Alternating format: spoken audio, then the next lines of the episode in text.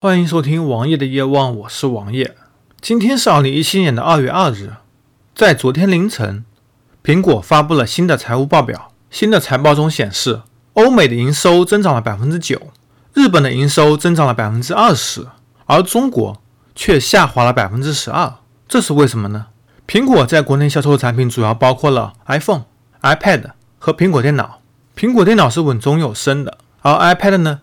因为 iPad 质量太好，很多三年或者四年以前的机器还在服役，很难让人去更换新的机器，所以导致了销量的下降。而真正苹果的主业是 iPhone。之前一个国内调查数据显示，在去年国内最畅销的手机已经不是 iPhone 了，而变成了 OPPO R9，就是那个在电视上铺天盖地做广告。线下营销做得非常牛逼的 R 九，而苹果屈居第二名。很多人说，因为苹果越来越不能装逼了，每一代都差不多，外观差不多，功能差不多。其实王爷我想说的是，iPhone 七也是有很多创新的，比如说加入了防水功能，比如说 CPU 的性能大幅提高。你要知道，iPhone 七呢四核 CPU，其中一个核心的性能等于 OPPO R 九八个核心性能之和。同时，iPhone 七还改进了 Home 键等问题。也有人说。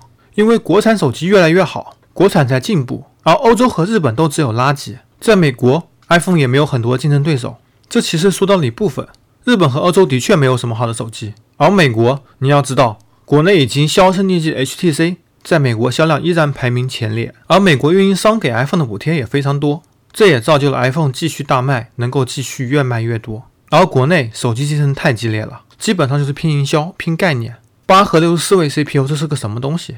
用户根本就不知道，用户只能说我喜欢哪个明星，我又冲着哪个明星去买手机。第四季度销量第一的 OPPO，甚至手机系统几乎不更新，一个系统从出厂用到死。而 vivo 至少会有更新，只不过更新会比较慢。但是对于绝大多数去买 OPPO 和 vivo 手机的人，更新根本是不需要的。他们还嫌麻烦，他们不在乎性能，只在乎拍照，只在乎音质，而在乎音质同时又不会去买一个专业的耳机和专业的播放器。他们认为这样蛮好，其实是蛮好的。